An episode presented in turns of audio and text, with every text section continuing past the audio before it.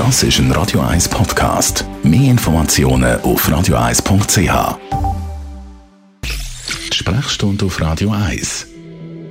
Es gibt doch immer mal wieder Spekulationen über die geistige Gesundheit vom amerikanischen Präsidenten Donald Trump. Wir haben uns ja an vieles gewöhnt, aber gleich gibt es Stimmen anscheinend zum Teil auch aus der Regierung, die sagen, er reagiere völlig paranoid, irrational.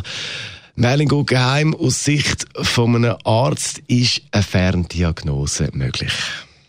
Also ich muss vielleicht einschränkend sagen, dass ich kein Psychiater bin, aber ich bin ganz sicher, dass es die gibt, die Möglichkeiten. Es ist mir etwas eingefahren, Anfang Oktober. Die, die das Tagesgeschäft verfolgen, wissen, dass sich die Amerikaner aus dem Norden von, das, von Syrien zurückgezogen haben.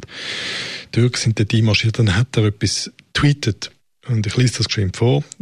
As I have stated strongly before, and just to reiterate, if Turkey does anything that, und jetzt kommt's, I, in my great and unmatched wisdom, also übersetzt ich mit meiner großartigen und äh, unvergleichbaren Weisheit. Also bis ein Mensch so etwas schreibt von sich in, in inbrünstiger Überzeugung, dass das adäquat ist, dann muss man sagen, da gibt es ein paar psychiatrische Sachen. also, uh, also ähm, das deutet von weitem einerseits auf eine narzisstische Persönlichkeit hin, das ist jetzt gar nicht einmal so selten, aber irgendwo, wo gewisse grössenwahnsinnige Züge dazukommen. Je mächtiger so eine Person ist, desto, desto mehr kommt auch der, der Allmachtsgedanke. Je mehr man sich umgibt mit Leuten, die kein Korrektiv sind, die rührt ja alle raus, desto mehr wird man in seinem Narzissmus und seiner Größe wahnsinnige äh, Selbstwahrnehmung äh, unterstützt. Ähm, und dann kommt auch noch etwas dazu, dass wenn man dann kritisiert wird, vor Ort, wo man das nicht kann beeinflussen, siehe jetzt der Kongress,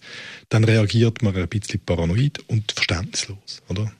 Es gibt die, die sagen, ja, das hat man ja schon bei der Kampagne gesagt, let Trump be Trump, so wie er halt ist, aber eben, das ist schon etwas, das ist nochmal eine Stufe, die draufkommt. Ja, für mich ist er ein, ein, am Anfang ein, ein Polderer ein grobschlächtiger, unanständiger Mensch mit einem antiquierten, inadäquaten Frauenbild, mit äh, miserablen sozialen Fähigkeiten, mit fehlendem Anstand, mit minimalen Manieren.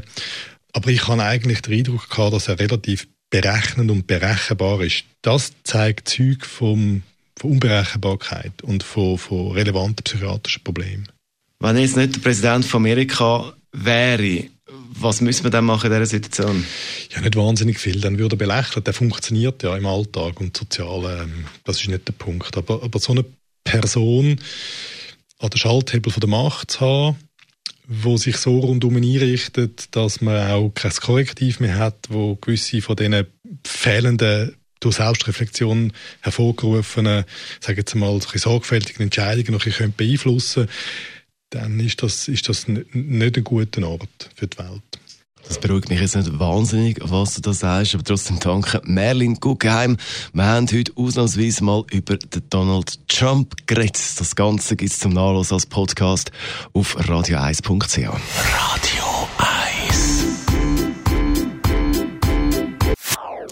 Das ist ein Radio 1 Podcast. Mehr Informationen auf radio1.ch.